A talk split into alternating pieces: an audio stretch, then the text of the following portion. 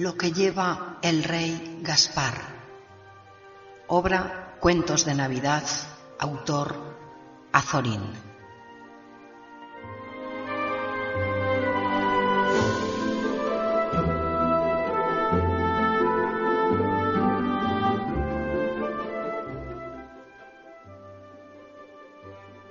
Los tres reyes han salido de sus palacios. Los tres son viejecitos. El rey Melchor es alto, con una barba blanca, con sus ojos azules, con sus anteojos de oro. El rey Baltasar es bajo, un tantico encorvado, con un bigote largo y una perilla más larga todavía. El rey Gaspar no usa nada en la cara. Va afeitado, pulcro, correcto, pero su nariz cae un poco en gancho sobre la boca y en la comisura de sus labios hay algo como una sonrisa equívoca, inquietante, como una ironía vaga, desconsoladora.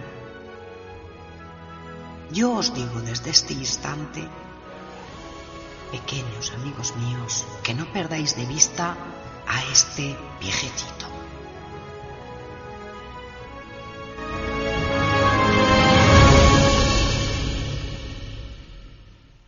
Los tres reyes van caminando durante la noche por un camino largo.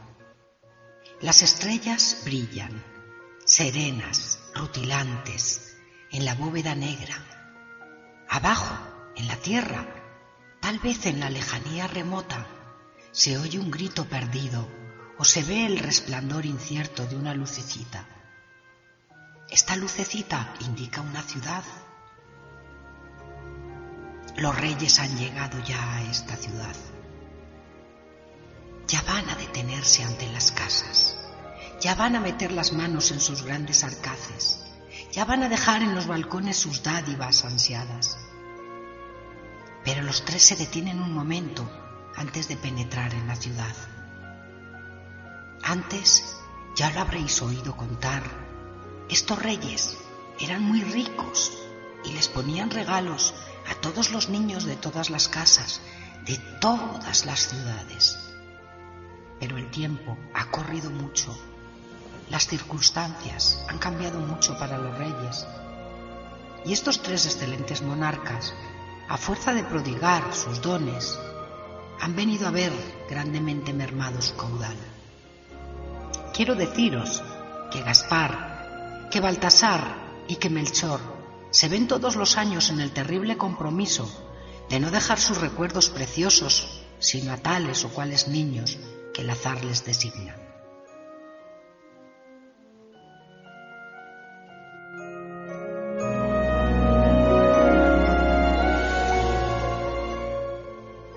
Los tres reyes han hecho ya su arqueo y se disponen a entrar en la ciudad. Como van siendo ya pobres, ellos no llenan las cestas que hay en todos los balcones, sino que según la comodidad o el capricho, dejan sus mercedes y regalos en unos que son pocos y que pasan de largo ante otros, que son muchos. He de deciros que para que sean más los niños favorecidos, los tres reyes han convenido no en donar los tres sus regalos a todos los niños elegidos, sino en que cada uno haga su donación a cada niño. Y así, de tarde en tarde, Melchor se para delante de una casa y abre su arcón. Luego deja en la ventana su dádiva. Lo que este rey de la barba blanca regala se llama inteligencia. Al cabo de luego, un rato, Baltasar se detiene ante otra casa y mete la mano en su tesoro. Después pone su dádiva en la ventana, lo que este rey del bigote y de la perilla dona tiene por nombre bondad.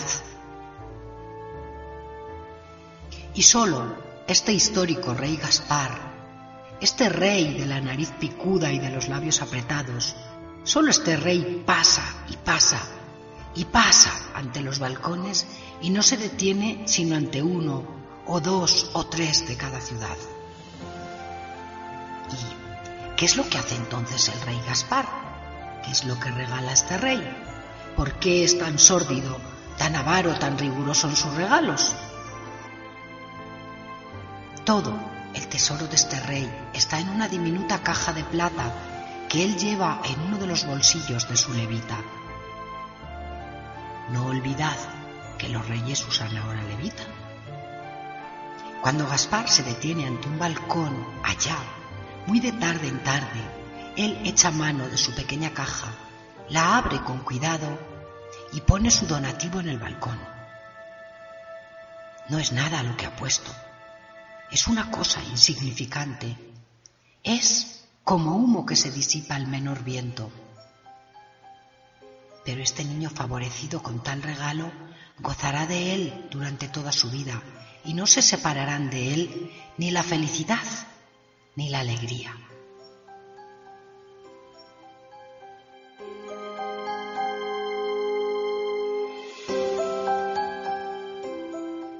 El rey Gaspar ha depositado ya su regalo.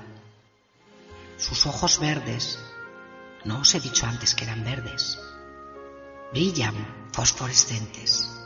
Su nariz parece que baja más sobre la boca y en los labios se dibuja con más profundidad su ironía vaga. Acercaos, pequeños amigos míos. Yo os quiero decir lo que el rey Gaspar lleva en su caja. Sobre la tapa, con letras diminutas, pone ilusiones.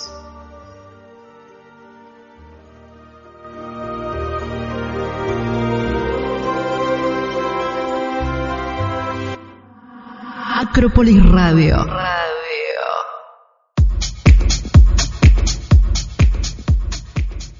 Cuento de Azorín, lo que lleva el rey Gaspar, voz Elena Aranda. ¿Y qué añadir ante un final tan bello como hoy necesario?